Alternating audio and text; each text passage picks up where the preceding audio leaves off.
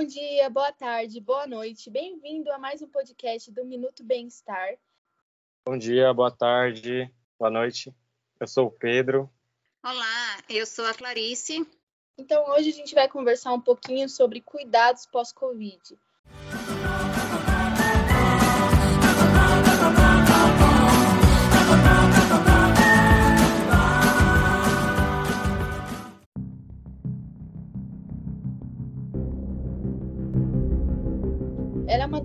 Multissistêmica, né? O Covid, ela tá no nosso dia a dia, é algo que vem sendo falado todos os dias, que a gente não vê a hora de chegar ao fim.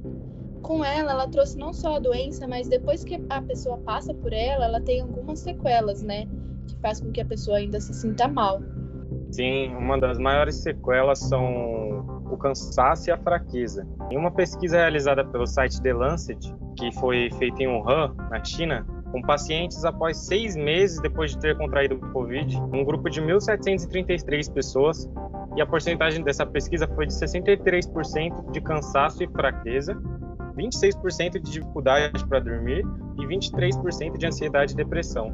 Então, nessa pesquisa fica muito evidente que uma das maiores sequelas são o cansaço e a fraqueza, a indisposição, são os sintomas mais evidentes assim de quem contrai o COVID-19. Isso mesmo, Pedro. Complementando aí, a própria OMS tem uma cartilha, embora seja em inglês, um exercício a serem realizados pelas pessoas que venham a sentir essa falta de ar, né? É claro que a falta de ar em excesso, a pessoa deve procurar um médico especialista mas já esse, esses movimentos de respiração já ajuda bastante, porque além desses sintomas de respiração, também tem outros sintomas, não acabam apenas na alta hospitalar, eles continuam fora também, né? Então é um programa é, que a pessoa ela tem que ter uma vigilância e a constância. Sim, inclusive que o Pedro falou de cansaço, fadiga, né? Ela tem uma raiz no cérebro. Por isso que causa essa dificuldade para dormir, causando ansiedade e depressão, que foi os 23%, né, que você falou da pesquisa.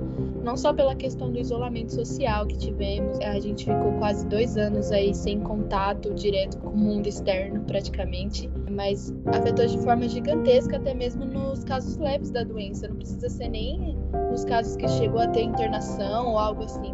Sim, e a Covid-19 ela é uma doença diferente das que nós estamos acostumados no nosso dia a dia, porque ela não é um, como uma dor de garganta que você tomou um antibiótico, você tomou uma injeção ali para tratar, curou e acabou, você não precisa se cuidar mais. Por mais que você tenha contraído ou você não tenha contraído, os cuidados são os mesmos, as lavagens das mãos, o distanciamento, uso de máscara, todas essas questões sanitárias devem ser seguidas ou por mais que você tenha já contraído, você proteger as pessoas que estão à sua volta, proteger a sua família, proteger as pessoas que você ama, para que nós possamos sair dessa pandemia, né, dessa situação. Esses chamados cuidados pós-Covid, tem estudiosos que até chamam de síndrome pós-Covid.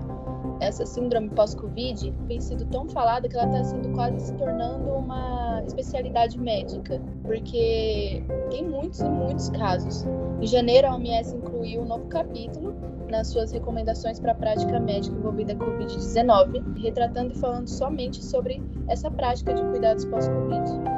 Como a Clarice citou, exercícios de respiração, eles são fundamentais porque também eles auxiliam no tratamento da ansiedade, da depressão.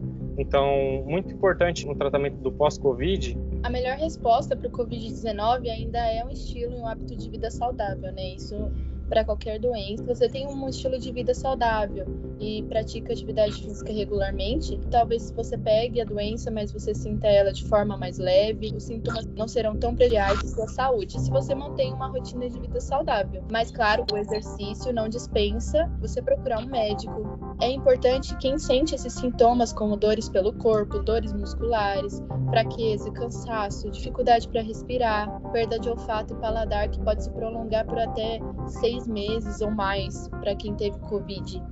É importante que você procure um médico para ele saber te orientar certinho o que fazer, o que não fazer e tentar se livrar o quanto antes dessas sequelas causadas por essa doença. Está incrementando, né, o, o, comentário da Camila, o exercício físico, ele é muito importante para a recuperação para quem teve pós-Covid, né? Mas é claro que a pessoa não deve ir correndo a uma academia. Ela tem que primeiro passar por uma avaliação cardiopulmonar, liberação do médico para saber o que ela pode fazer. Claro que tudo isso respeitando a individualidade biológica de cada pessoa, porque cada pessoa teve uma certa restrição. Então, com exercícios físicos respiratórios, depois ela vai passar pelos aeróbicos, depois a força e depois em um conjunto. Então, tudo atrelado ao exercício físico, com alimentação, com estilo de vida saudável, a pessoa pode vir, depois de uns seis meses, como já foi dito, a ter melhoras aí neste resultado. Em todo esse processo, a gente precisa de paciência, né? Porque a gente é uma sociedade imediatista, a gente quer tudo na hora, para já eu estava doente ontem, hoje eu já quero estar 100%, mas a gente tem que ter calma, pensar que a gente passou por um quadro grave ou não, que gerou sintomas, sinais. Então a gente tem que se adequar em fazer as coisas de forma gradativa, aos poucos, e se adaptando novamente. Nosso corpo ele tem que se adaptar novamente. Então a gente tem que ter calma, paciência, que leva tempo, mas que a gente acredita que no futuro tudo vai estar melhor. Um dos exercícios recomendados para a recuperação da Covid-19 é a caminhada ao ar livre, porque ela controla o seu nível cardiorrespiratório, ela fortalece os músculos dos nossos membros superiores. Então, não é um exercício assim que vai demandar uma exigência alta, como você já voltar para musculação ou você já praticar exercícios que vão demandar mais gasto energético. Então, começar devagarzinho, começar pela uma caminhada, também aliados a exercícios de respiração, concentrar bastante na respiração enquanto estiver fazendo a caminhada, vão aos poucos auxiliando a pessoa a voltar a ter aquele ritmo que ela tinha, ou se ela não tinha, ela vai adquirir também, ela vai passar a ter um ritmo mais saudável, uma qualidade de vida melhor.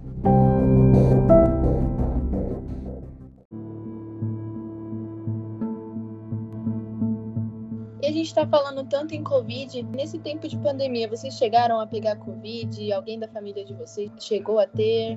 No início da pandemia, eu contraí o vírus da Covid-19, mas eu não sabia. Tanto que eu só fui detectar, no caso assim, sentir propriamente no meu corpo, quando eu não estava sentindo o gosto dos alimentos. Um dos sintomas mais explícitos, assim, né, mais evidentes que você para e fala, não, não tá, não tá normal, não tô legal, não tô sentindo sal, não tô sentindo açúcar. Você come um chocolate, não tem gosto de chocolate. Você come uma carne, você não sente gosto de nada. Parece que tá, tá tomando água. E aí eu comecei a ficar desesperado, não por mim, que eu pensava, puxa, as pessoas que moram comigo, elas, será que elas estão também, né, infectadas? O que, que vai acontecer? Se algo acontecer com eles, eu vou me, me sentir culpado. Tanto que eu fui no médico, ele já indicou que já estaria na fase final da infecção, né, e que não teria influência no, nas pessoas que moram comigo, nas pessoas que tiveram contato comigo. E aí foi mais tranquilo, assim. Mas na recuperação também, como a gente está falando do pós-Covid, bem complicado, porque essa questão do, do paladar, da respiração também eu sentia muito e é algo que demora, né? É algo assim que ah, já passaram as duas semanas, então já tô bem, já tô melhor, já não sinto mais nada. É algo que demora mesmo um, dois, três, como até na pesquisa foi relatado mais seis meses e tem também outras pesquisas que relatam até a questão de ano. Eu felizmente não não contraí o vírus. Ninguém da minha família chegou a contrair o vírus, mas eu estive em contato com várias pessoas, inclusive do segmento da saúde, e chegaram a contrair não só a Covid-19, mas também as suas ramificações, as suas linhagens aí, porque nós sabemos que além da Covid-19, tivemos depois, além da Delta, tivemos a Omicron e agora uma outra variante que junta um pouco dos dois, é a metade Delta com o Omicron.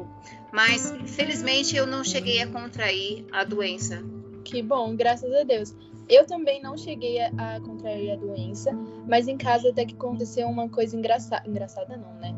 Pelo amor de Deus, mas curioso porque minha mãe e meu padrasto pegaram e a gente estava convivendo assim, normal, sem isolamento nem nada. E eu minha irmã, a gente não pegou, mesmo convivendo com eles diariamente. Claro que teve o isolamento ali depois do exame, porque a gente não suspeitava. Mas a gente conviveu normal e eu minha irmã não pegou e eles dois pegaram.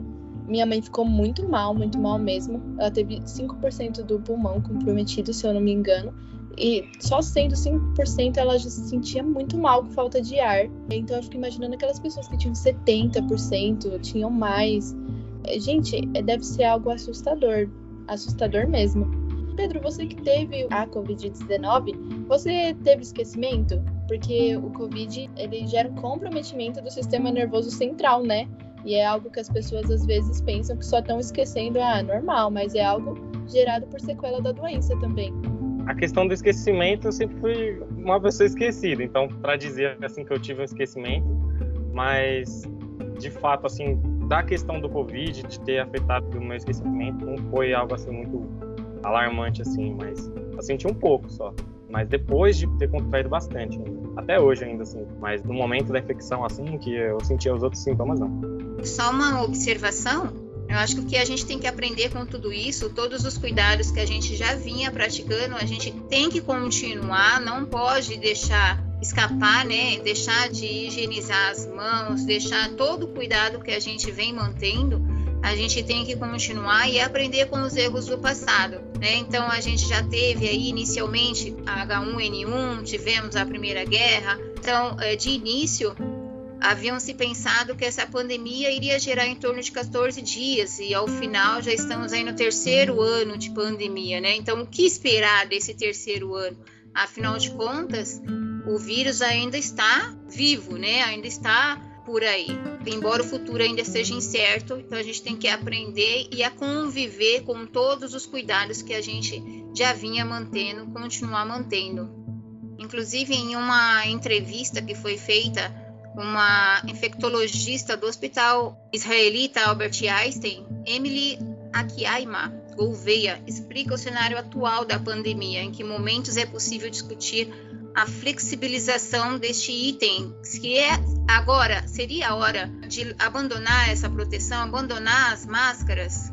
Né? O que podemos esperar desse novo ano aí sem máscara, né? Algumas linhas então de previsão, uma delas indica que a COVID-19 vai se manter como uma endemia, que todo ano, talvez pelo menos uma vez por ano, tenhamos que receber o reforço da vacina, mas vamos conviver com o vírus para sempre.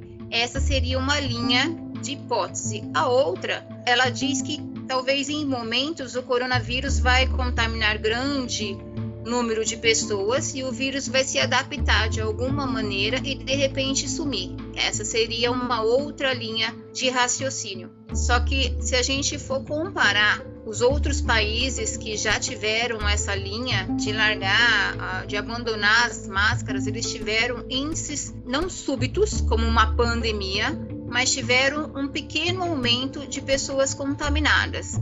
É importante ressaltar a questão das máscaras. Além dela ser um item, né, que nos protege da, da Covid-19, ela se tornou um, um, costume, um hábito nosso. Da gente, de repente, ah, eu tenho que ir para o trabalho, então eu vou, eu vou, entrar no ônibus, eu já pego, eu já lembro da máscara. Antes de eu lembrar da chave que eu vou pegar, eu tenho que lembrar da máscara, porque eu vou sair de casa. Então, se eu tenho que entrar no mercado, eu tenho que colocar máscara. Então, é uma questão que diverge opiniões, né? O nosso ser emocional, lógico e claro, todo mundo prefere ficar sem a máscara para respirar, é melhor, tanto na, em exercício físico, tanto no, no, dia a dia mesmo, para fazer as nossas tarefas do dia a dia, é melhor, mas o nosso lado consciente ainda fica meio com medo, né? Meio perdido, vamos dizer assim, do que fazer, se deve largar, se não deve largar. Então é uma questão bem complicada. Sim, mas devido à queda do número de internações, de mortes, é o avanço da vacinação, a gente conseguiu ficar sem a máscara, sem tanta preocupação, que já é uma conquista em tanto para quem até um tempo atrás. Estava vendo casos de morte todos os dias na TV, é um pânico assustador no mundo inteiro, que está mudando o cenário e espero que continue assim, para que a gente possa avançar cada vez mais e futuramente nem precisar de máscara para nada, porque ainda em ônibus, transportes públicos, né, em consultórios ainda é necessário o uso de máscara. É, realmente esse seria um grande avanço. Entretanto, o especialista de doenças infecciosas dos Estados Unidos, Dr. Anthony Fauci, disse que o país provavelmente verá ainda um aumento nos casos, como foi registrado na Europa, especialmente no Reino Unido.